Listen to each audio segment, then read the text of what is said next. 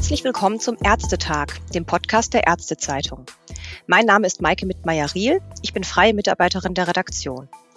Seit 2008 gibt es den Verein PERI für Menschenrechte und Integration, gegründet von der Publizistin und Menschenrechtsaktivistin Serap Cileli. PERI ist türkisch und bedeutet gute Fee. Ziel des Vereins ist es, insbesondere Frauen aus dem muslimischen Kulturkreis vor Zwangsheirat, Gewalt und Ehrenmorden zu schützen und ihnen dabei zu helfen, eine neue Existenz aufzubauen. Die Vision ist, dass jeder Mensch die freie Wahl seines Liebespartners und Lebensentwurfs hat. Was eigentlich selbstverständlich klingt, ist in einigen traditionellen muslimischen Strukturen für viele Frauen und auch Männer unerreichbar. Das alles geschieht nahezu unsichtbar mitten in Deutschland. Mit der Gründerin des Vereins hat die Ärztezeitung bereits mehrmals gesprochen, also gerne einfach mal im Podcast-Archiv stöbern. 2021 wurde ihr Verein mit dem Springer Charity Award geehrt.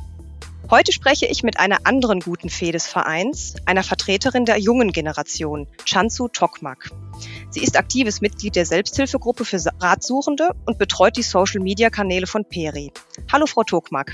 Hallo. Um dieses komplexe Thema auch medizinisch ein wenig einzuordnen, bin ich außerdem mit Dr. Gisela Gille verbunden. Sie ist Ärztin aus Lüneburg und setzt sich seit 30 Jahren für die Gesundheitsförderung und Sexualaufklärung von Mädchen in Schulen ein. Sie war lange Zeit Vorsitzende der Ärztlichen Gesellschaft zur Gesundheitsförderung der Frau und im Springer Verlag sind zwei Bücher von ihr erschienen. Ein Doppelratgeber über die Pubertät, einmal für Mädchen und einmal für Mütter. Hallo auch an Sie, Frau Dr. Gille. Hallo zurück. Frau Tockmack, können Sie uns zu Beginn etwas zu Ihrer eigenen Geschichte erzählen und wie Sie eigentlich zum Verein Peri gekommen sind? Ja, als Kind mit türkischem Migrationshintergrund habe ich festgestellt, dass im Vergleich zu meinem Bruder anders behandelt wurde. Also beim Aufwachsen ist mir die ungleiche Behandlung klar geworden. Es gab zu Hause wenig Aufklärung auch darüber, weshalb ich anders behandelt werde wie mein Bruder. Und ich fühlte mich in meiner deutschen Gymnasialumgebung, also ich war eigentlich nur von deutschen Menschen umgeben, sehr oft isoliert. Und meine Interessen und Hobbys unterschieden sich sehr von meinem migrantischen Umfeld. Und ich spürte, dass mir weniger Freiheiten gewährt wurden wegen meines Geschlechtes. Und die Erfahrungen haben mich halt dann dazu gebracht, äh, mich intensiv mit geschlechtsspezifischen Ungleichheiten auseinanderzusetzen und nach diesen Antworten selber zu suchen. In meinem Verlauf meines ersten ersten Studiums des Politikwissenschaften konnte ich dann mich vermehrt mit frauenspezifischen Themen beschäftigen und ich habe mich ich habe dann halt als Werkstudentin äh, in der Sozialarbeit gearbeitet und habe mich stark in kommunal- und sozialen Engagements und Organisationen engagiert. Und durch eine Freundin habe ich dann den Periverein in den Blick bekommen und ich habe Frau Serapcilelis Buch gelesen und habe dann auch nicht lange gezögert und habe sie dann auch kontaktiert, ob ich mich engagieren kann. Sie sind inzwischen ja aktives Mitglied der Selbsthilfegruppe und bieten Betroffenen Unterstützung an. Welche Themen besprechen Sie in der Gruppe und welche Erfahrungen haben die anderen Frauen dort gemacht? Also ich engagiere mich aktiv dort, wo ich helfen kann, wo meine Hilfe vor allem als junges Mitglied auch gut ankommt. Während meines Pädagogikstudiums, also ist jetzt mein zweites Studium und im Rahmen meiner Abschlussarbeit beschäftige ich mich zurzeit intensiv mit Identitäten, also um Identitätswechsel, um Identitätsschiebe, also wie man halt die Identität wechseln kann. Und insbesondere beschäftige ich mich halt äh, mit dem ständigen Wechsel zwischen der Außenwelt und der familiären Welt. Und das kann halt eine große Herausforderung darstellen, vor allem als Frau in einer Migrationsgesellschaft, weil man als freie Frau eben in der Außenwelt agiert und ich als ganz normaler Mensch akzeptiert werde, während ich in der familiären Welt schon eine bestimmte Identitätsrolle einnehmen muss und auch eine bestimmte Tochterrolle oder eine Schwesterrolle einnehme. Und bei meinen Coachingsitzungen versuche ich dann jungen Frauen und Hilfesuchenden klarzumachen, dass sie mit ihren Weltanschauungen eben nicht alleine sind. Oft handelt es sich um ganz normale alltägliche Bedürfnisse, wie zum Beispiel, dass, dass man unverheiratet bei einem Partner übernachtet oder dass man mit dem unverheirateten verheiratet mit einem Partner in Urlaub gehen will oder auf eine Party gehen will und das halt zu Hause restriktiv nicht erlaubt wird.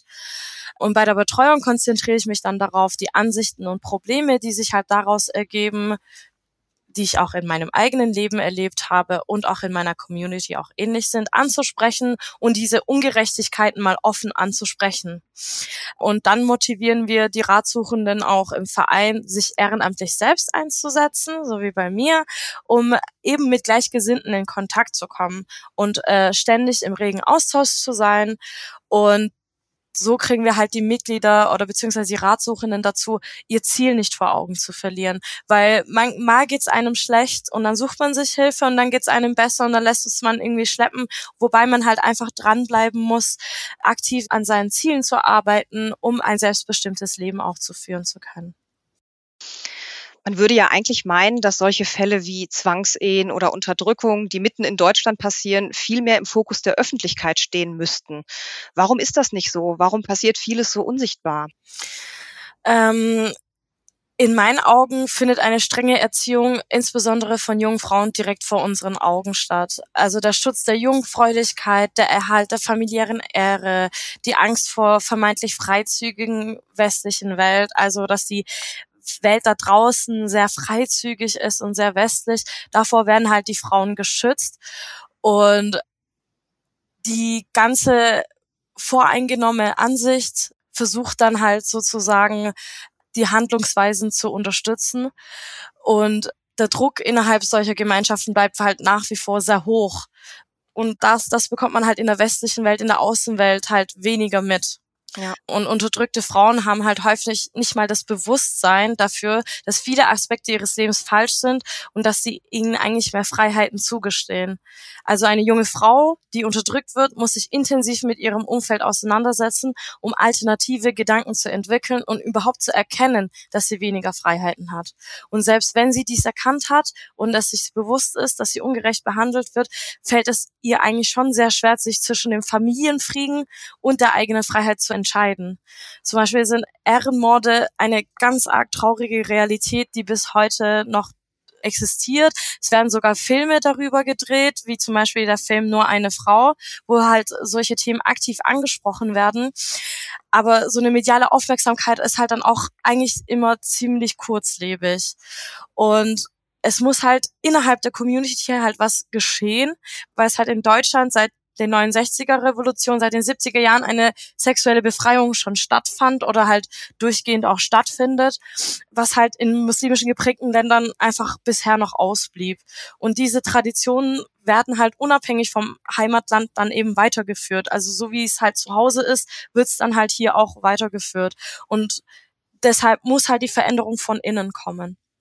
Und es ist halt als Außenstehende auch schwierig nachzuvollziehen, welche Beweggründe auch hinter dieser Einschränkung der jungen Frauen stehen. Das glaube ich, ja. Frau Dr. Gille, jetzt mal eine Frage an Sie. Welche Verbindung haben Sie zum Verein Peri? Ja, Frau äh, Cileli hat ihr sicher sehr mutiges Buch 2008, ich glaube es war 2008 veröffentlicht.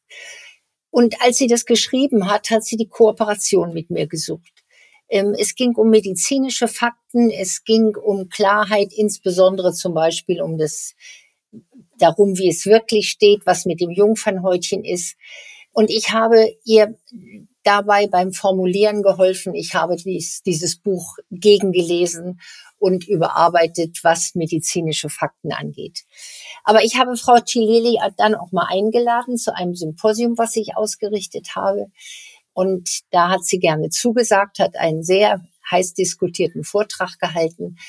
Das war damals tatsächlich auch ein bisschen aufregend für mich, weil sie nämlich unter Polizeischutz stand. Ich weiß jetzt nicht, was da genau gewesen ist, aber das war alles sehr mutig, was sie da gemacht hat und das habe ich sehr gerne unterstützt. In Ihrer langen Tätigkeit in der Sexualaufklärung an Schulen treffen Sie ja auf alle möglichen Kulturkreise.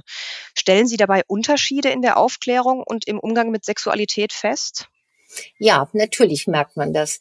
Es ist so, dass ich im Gegensatz zu Frau Tokmak ein äh, natürlich nicht mit jungen Frauen, denen man schon ein Mindestmaß an Wunsch nach Identität und nach Selbstständigkeit unterstellen kann, wenn sie um Rat suchen. Habe ich es mit Mädchen zu tun ab der Pubertät. Sechstklässler, zwölfjährige Mädchen bis 16-jährige Mädchen. Und da merkt man natürlich Unterschiede, weil Sexualkunde ist ein Fach, da müssen Biologielehrer den Eltern eine Mitteilung machen, dass das jetzt unterrichtet wird, damit Eltern zu Hause auch die Möglichkeit haben, da irgendwas aufzugreifen oder in ihrem Sinne zu regulieren. Und da habe ich gerade in den beiden letzten Wochen erlebt, dass in jeder Klasse eigentlich zwei bis drei muslimische Mädchen gefehlt haben äh, und die Lehrerinnen mir sagten, dass sie nicht teilnehmen dürfen. Das ist natürlich schade. Andere muslimische Mädchen, die teilnehmen, sind sehr interessiert. Das äh, muss man wirklich sagen, fast, fast noch intensiver interessiert als unsere Mädchen. Manchmal erlebe ich sie tatsächlich aber auch als sexualisiert.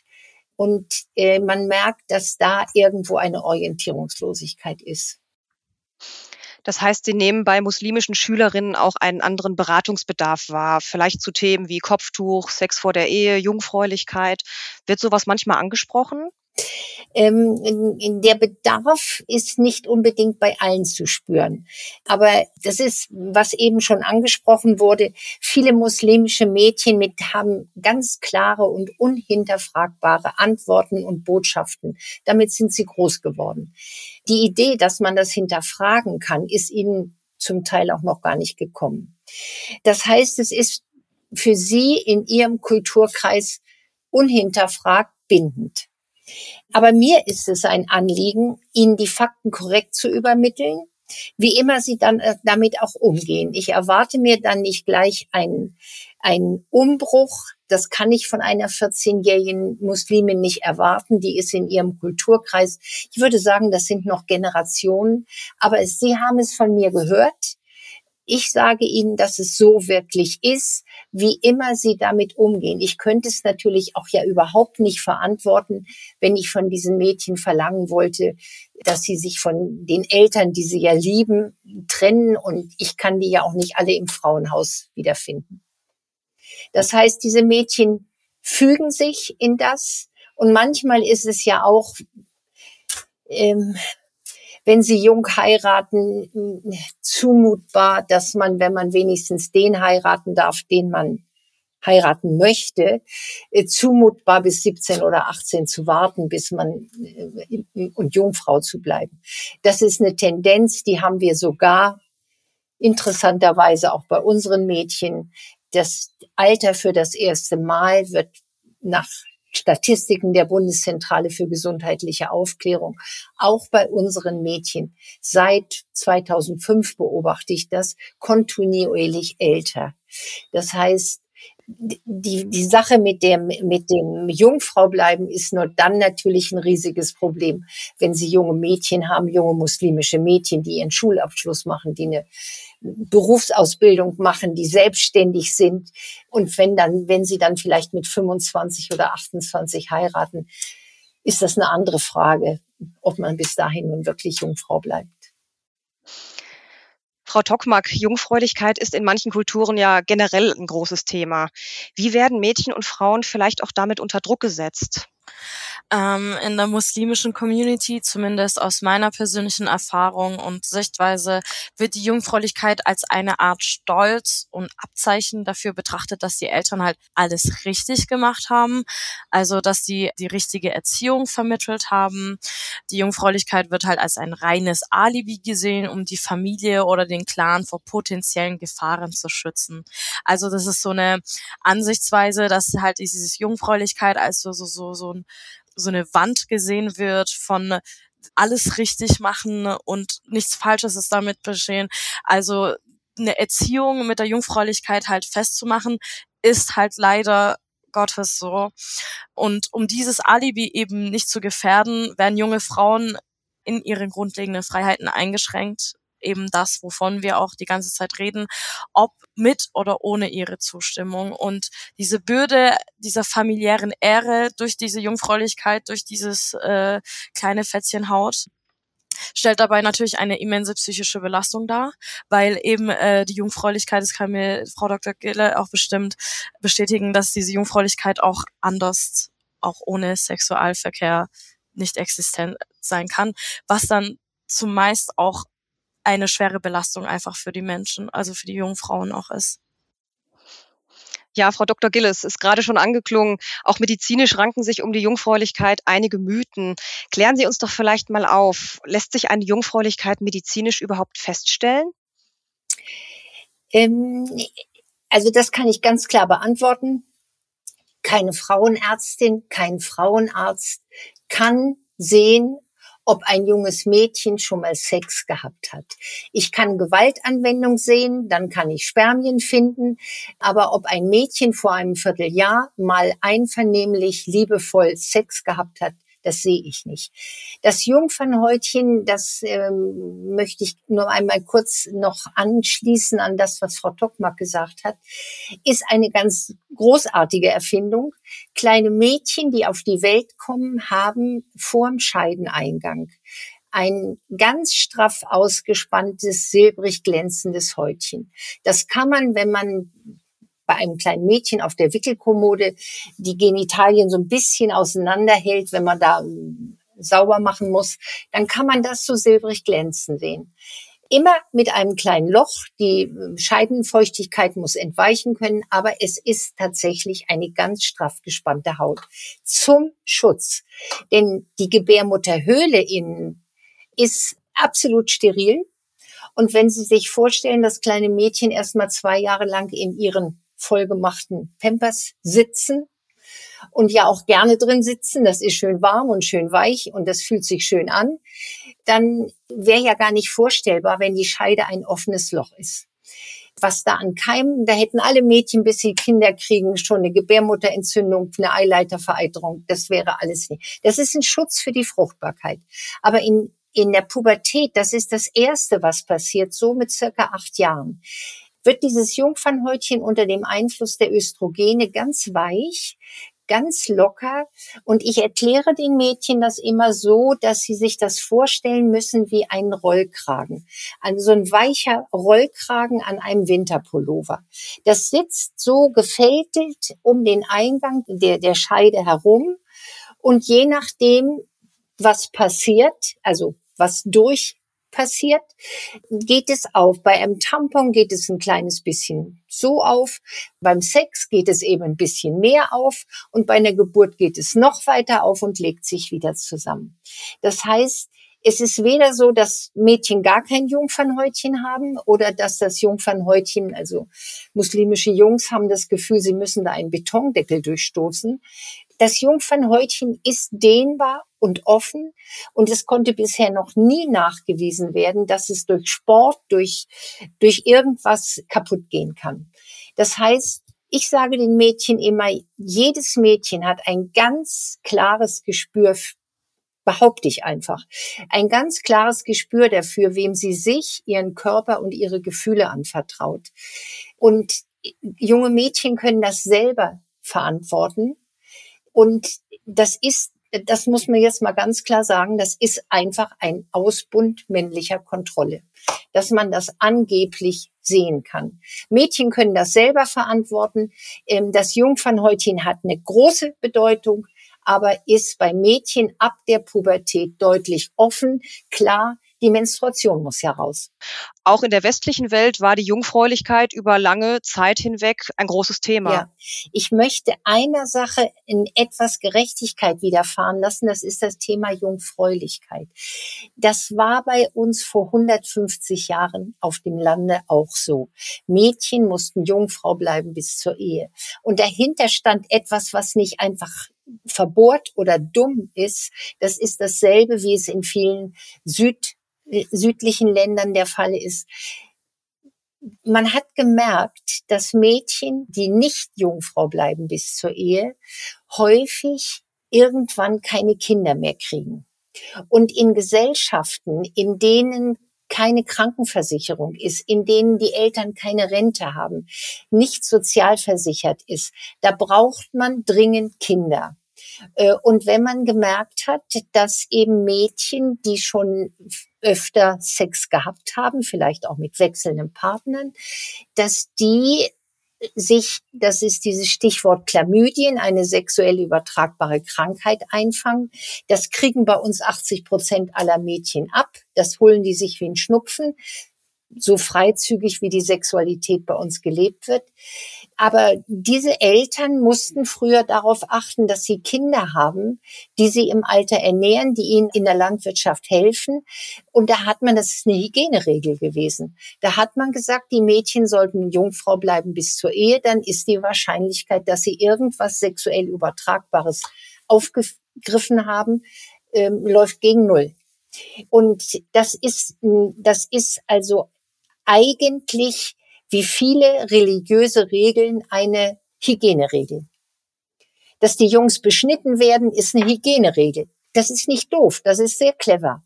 In Gegenden, wo es kein Wasser gibt, wo die Männer sich nicht wie bei uns jeden Tag einmal unter der Vorhaut waschen können, ist es patent, das abzuschneiden. Ähm, also das darf man nicht, also Jungfräulichkeit, das kann jeder selbst entscheiden ähm, und das muss jedes Mädchen selbst entscheiden. Aber ähm, das Jungfernhäutchen ist kein, kein Zeichen für Jungfräulichkeit oder nicht. Es werden ja auch in Deutschland Operationen zur Wiederherstellung des Jungfernhäutchens angeboten. Das Thema ist also in den Praxen vor Ort angekommen. Wie bewerten Sie das? Ja, das kann ich nur bewerten, dass man dabei gut Geld verdienen kann, denn es wird das Jungfernhäutchen nicht wiederhergestellt, sondern es wird etwas hergestellt, was vorher gar nicht war. Das heißt, man stellt einen Zustand her, indem man mit zwei, drei Stichen das zunäht. Das ist eine Kleinigkeit. Dass es natürlich bluten muss beim ersten Mal und dass damit dann die Familie und die Schwiegermutter und alles zufrieden ist, wenn Blut im Betttuch ist. Aber das Mädchen hätte ohne diese Operation, auch wenn sie Jungfrau gewesen ist, nicht unbedingt geblutet. Das gibt es mal, dass das Loch im Jungfernhäutchen mal etwas kleiner ist, mal ist das Glied vielleicht auch ein bisschen größer. Dann ritzt das an einer kleinen Stelle ein, da gehen drei Tropfen Blut bei verloren, aber es heilt so wunderbar da unten alles, dass ich, also dass keine Ärztin nach einem nach einer gewissen Zeit noch sehen kann, dass da was war. Das heißt, die allermeisten Mädchen bluten, wenn das Ganze was mit Liebe zu tun hat, und das wünsche ich jedem Mädchen, dann blutet es nicht. Und Mädchen brauchen die Kontrolle nicht. Das ist wohl wahr, ja. Frau Tockmark, nochmal zurück zum Verein Peri. Wie wenden sich die Hilfesuchenden eigentlich an Sie? Ich könnte mir vorstellen, dass viele sich aus Angst auch gar nicht trauen. Erleichtern soziale Netzwerke hier vielleicht auch die Kontaktaufnahme? Ja, die Angst vor der Kontaktaufnahme ist tatsächlich sehr groß, was ich aber auch nachvollziehen kann, weil, wie ich schon vorher erwähnt habe, um sich selbst ihren eigenen Ungerechtigkeiten erstmal bewusst zu werden und dann diesen Mut aufzufassen, Kontakt zu suchen zu einer Hilfsorganisation oder auch sich selber Hilfe suchen oder auch bewusst werden, ich brauche Hilfe, erfordert Mut und auch bisschen Selbstreflexion und diesen Prozess überhaupt in Gang zu setzen, erfordert einfach auch ganz, ganz viel Willensstärke weil man dann eben seine eigenen Bedürfnisse über die der eigenen Familie oder der Eltern halt auch stellen zu müssen. Man kann uns über die Homepage, über soziale Netzwerke und auch vereinsspezifische Kanäle ähm, kontaktieren und auf diesen Kanälen informieren wir auch über genau diese relevanten Themen und aktuelle Nachrichten auch aus der Frauenrechtswelt, aus oder wenn wieder ein Ehrenmord passiert, was leider sehr oft passiert. Darüber informieren wir auch, um halt auch, damit es halt auch ein aktuelles Thema bleibt. Und auf diese Weise möchten wir immer wieder auf die Anliegen auch aufmerksam machen und die öffentliche Wahrnehmung schärfen. Genau. Und wenn Sie jetzt eine Anfrage haben, wie genau verläuft dann die weitere Betreuung? Denn ich könnte mir vorstellen, der Weg zu einem eigenen selbstbestimmten Leben ist ja sehr, sehr weit, wenn man zum Teil Gewalt oder Unterdrückung ausgesetzt ist. Richtig. Ähm, intern werden die Fälle im Verein gemeinsam mit der ersten Vorsitzenden, Frau Serap Chileli, also mit der Begründerin des Vereins besprochen und anschließend wird halt erstmal die Gefährdungssituation gemeinsam bewertet. Also wie schnell müssen wir handeln? Braucht es nur eine Betreuung?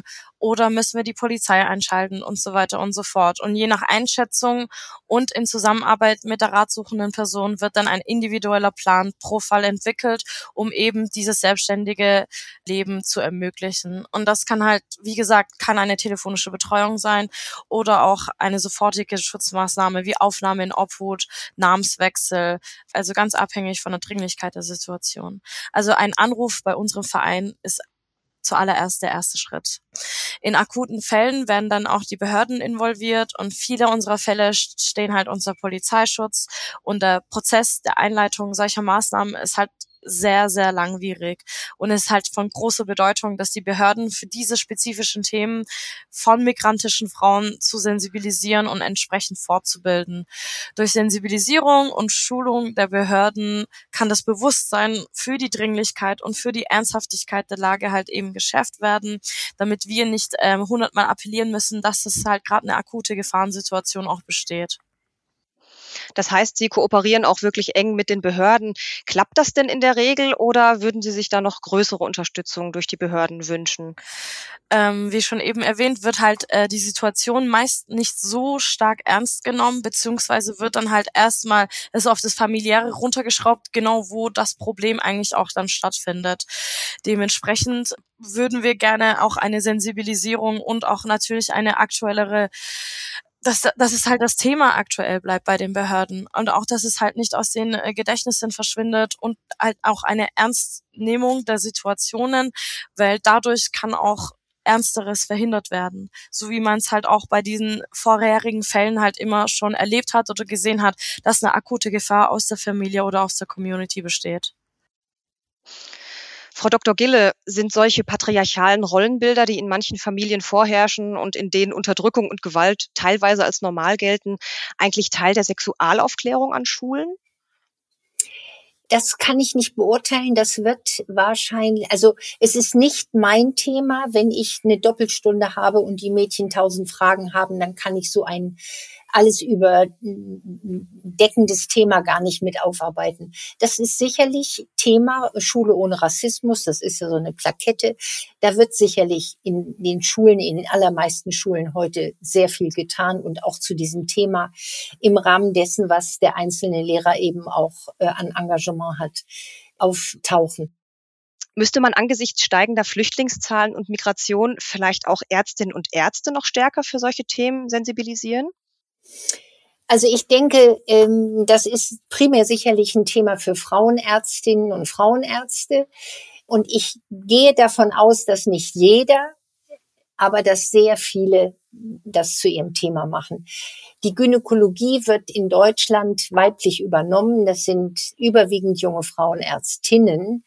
Äh, und ich bin sicher, dass die ähm, heute sehr sensibilisiert sind. Viele machen Mädchensprechstunden, sprechen mit den Mädchen. Da ist also nicht viel Geld zu verdienen äh, mit irgendwelchen Operationen, sondern da geht es um Aufklärung und Erklärung.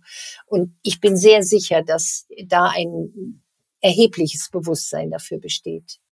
Okay, also Ihrer Ansicht nach hat sich da auch schon viel getan. Ja, und die das glaube ich, das, das, da das liegt ja auf der Hand. Wenn die Mädchen kommen, Angst haben, sie sind keine Jungfrau mehr. Und das, das erlebe ich auch, wie schwer das aber ist. Auch das wird Generationen brauchen.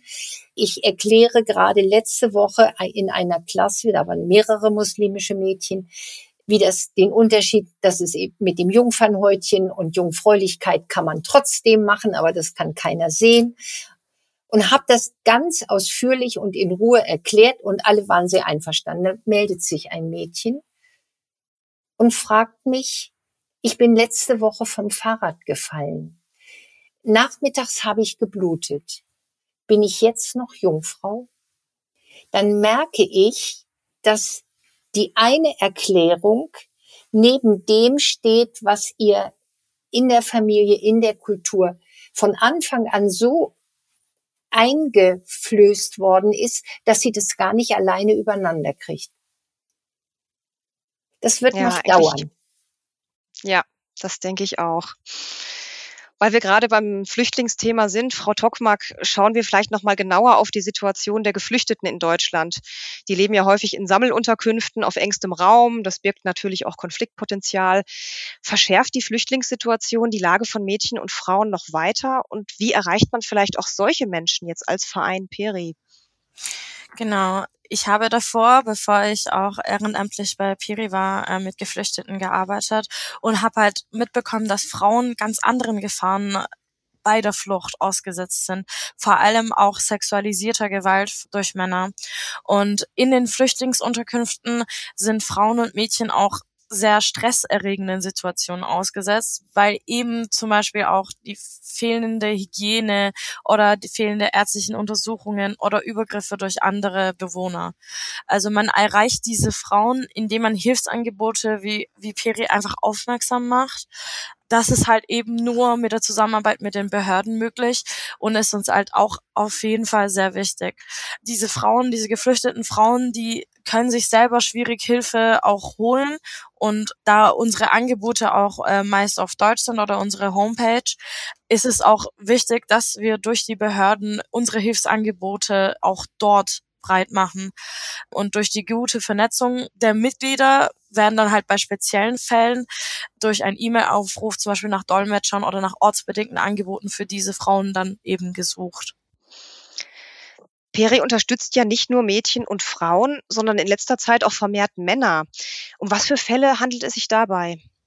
Genau, ähm, der Verein Piri heißt ja übersetzt die gute Fee auf Türkisch und steht vor allem Menschen zur Seite, die einfach generell Hilfe benötigen. Frauen brauchen halt insbesondere als marginalisierte soziale Gruppe halt häufig mehr Unterstützung wie Männer, was aber nicht heißen soll, dass wir keine Männer betreuen.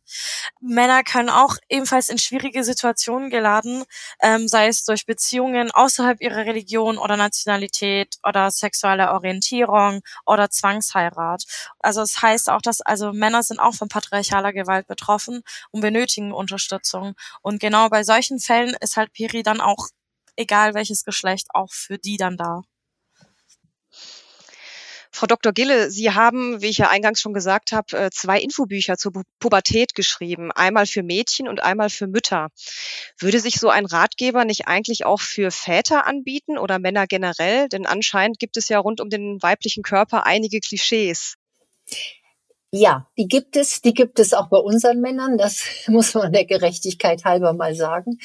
Ich denke, es wäre ein erster Schritt, wenn Mütter wissen, dass sie bevor die Tochter älter wird, so mit 13, mit 12, mit 14, eine ideale Situation hat, um mit ihrer Tochter zu reden.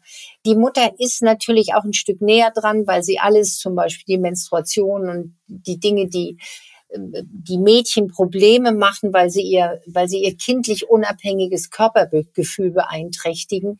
Das hat die Mutter auch erlebt und insofern ist das mal die erste Ansprechpartnerin. Das ist den Mädchen auch noch alles ein bisschen peinlich. Aber natürlich sollen Väter das auch lesen und nach den Rezensionen, die ich in, im, im Internet lesen kann, tun das auch Väter. Das ist ja schon mal sehr erfreulich. Aber wahrscheinlich eher keine muslimischen Väter. Das wäre vielleicht noch mal eine neue Zielgruppe. Aber ja. das ist, ja, das, da würde ich jetzt wahrscheinlich, das, das wäre wahrscheinlich im Moment noch vergebliche Liebesmüh. Ich bin sicher, das kommt und das ist ja alles auch einsehbar und das wird noch zwei, drei, vier Generationen brauchen. Frau Tockmark, 2021 ist der Verein Peri ja mit dem ersten Platz beim Springer Medizin Charity Award gewürdigt worden. Wie wichtig sind solche Auszeichnungen für Ihre Öffentlichkeitsarbeit, um vielleicht auch noch mehr Menschen zu erreichen? Also diese Auszeichnungen würdigen die wertvolle Arbeit, die wir im Bereich der menschlichen Unterstützung eben leisten, eben weil alle im Verein Peri auch ehrenamtlich arbeiten. Doch die Arbeit bleibt halt oft im Verborgenen. So wie ich schon gerade eben gemeint habe, ist die Medienaufmerksamkeit leider echt sehr kurzlebig und wir sind schnell vergessen und ähm, aus den Augen, aus den Sinn. Es ist jedoch halt von großer Bedeutung, dass halt sensible und wichtige Themen dauerhaft im Fokus stehen, um viele Menschen vor schrecklichen Schicksalen zu beschützen. Und eine kontinuierliche Aufmerksamkeit wäre halt eben von großer Bedeutung, um längerfristig auch etwas verändern zu können. Was wünschen Sie sich persönlich denn für die Zukunft von Peri? Also natürlich denkt man zuerst an das Materielle, weil wir eben alle ehrenamtlich arbeiten, mehr finanzielle Unterstützung, weil wir uns eben auch nur durch Spenden und Mitgliederbeiträgen finanzieren und wir bekommen auch keine staatliche Förderung, weil wir eben uns um Einzelfälle widmen und jeder Fall ist bei uns halt eben anders und wird individuell betreut und die unterscheiden sich auch untereinander, die Fälle. Also mal ist es halt ein richtig schlimmer akuter Fall und mal ist es halt nur, nur eine telefonische Beratung. Wir haben auch außerdem ein, seit längerem ein größeres Projekt in Planung, ein Schutzhaus für Betroffene von Ehrgewalt, also sowohl weiblich als auch männlich, weil es eben bundesweit sehr wenige Schutzhäuser existieren und wir diese Lücke beziehungsweise Notwendigkeit halt erkannt haben und diese eben füllen wollen. Und ohne finanzielle Unterstützung können wir unsere Hilfsangebote nicht längerfristig wahrnehmen. Ich meine, wir betreuen 50 bis 80 äh, Ratsuchende pro Jahr. Und was ich mir auch auf, auf jeden Fall als Öffentlichkeitsbeauftragte noch wünsche, ist eine größere mediale Aufmerksamkeit und ein verstärktes Interesse seitens der Behörden und die Betonung der Wichtigkeit unserer Arbeit. Ich meine, es ist von es ist halt immens wichtig, dass die Öffentlichkeit und die Verantwortlichen erkennen und sehen halt, welchen Einfluss unsere Arbeit auf das Leben von Ratsuchenden hat. Nur durch eine breite Aufmerksamkeit und eine verstärkte Zusammenarbeit eben mit anderen Vereinen, Organisationen oder eben mit Behörden können wir eine langfristige Veränderung erreichen und Menschen, die wirklich in der Not sind, effektiv unterstützen. Dazu versuchen wir ja hiermit auch unseren Beitrag zu leisten. Ich weiß nicht, ob der Bundesgesundheitsminister diesen Podcast hört, aber es wäre natürlich schön. Also Peri ist ein Verein, den man unterstützen sollte. Also es wäre mir auf jeden Fall eine Ehre. Zum Schluss vielleicht noch in aller Kürze, welche drei wichtigsten Tipps haben Sie für Betroffene, die einen Ausweg aus Unterdrückung und Gewalt suchen, aber noch nicht wissen, wie sie das anstellen sollen? Ja, also es ist auf jeden Fall wichtig, also ich würde halt so einen Appell vielleicht irgendwie noch aussprechen. Ich würde sagen, deine Sicherheit hat oberste Priorität und du hast das Recht auf Freiheit, unabhängig von deiner Familie oder deiner Community. Und du bist auf jeden Fall nicht alleine mit deinen Gedanken und es gibt Menschen, die ähnlich denken wie du. Es ist wichtig zu wissen, dass deine Gedanken und Gefühle legitim sind. Und jeder zu aller, also zu allerletzt als wichtigstes, jeder verdient ein selbstbestimmtes Leben und auch du. Habe den Mut, dein eigenes Leben zu führen und für deine Rechte einzustehen. Das finde ich ist ein tolles Schlusswort. Dankeschön. Frau Dr. Gille, Ihnen möchte ich aber auch noch die Chance geben, vielleicht ein paar Tipps zu geben für Mädchen und Frauen für ihre körperliche und sexuelle Selbstbestimmung. Ja, ich kann nur wiederholen, dass ich sage, das wird nicht von heute auf morgen gehen. Äh, und die ganz jungen Mädchen äh, ähm, werden erstmal den Spagat gehen müssen zwischen dem, was sie in der Familie mitkriegen und zwischen dem, was sie dann auch in der Schule und auch im Sexualkundeunterricht hören. Ähm, aber ich denke mir, es ist eine Sache von Generationen und ich höre nicht auf, mit Mädchen zu sprechen, denn ich sage mir, gehört zu haben, was richtig ist, verstanden zu haben, wie sich die Dinge wirklich verhalten, ist ein erster wichtiger Schritt zur Selbstbestimmung. Ähm, und wenn ich damit leben muss, dass diese Mädchen das möglicherweise erst als Mutter an ihre Töchter weitergeben. Ja, Frau Tockmark, Frau Dr. Gille, ich danke Ihnen ganz herzlich für das nette Gespräch und wünsche Ihnen alles Gute. Dankeschön. Danke sehr.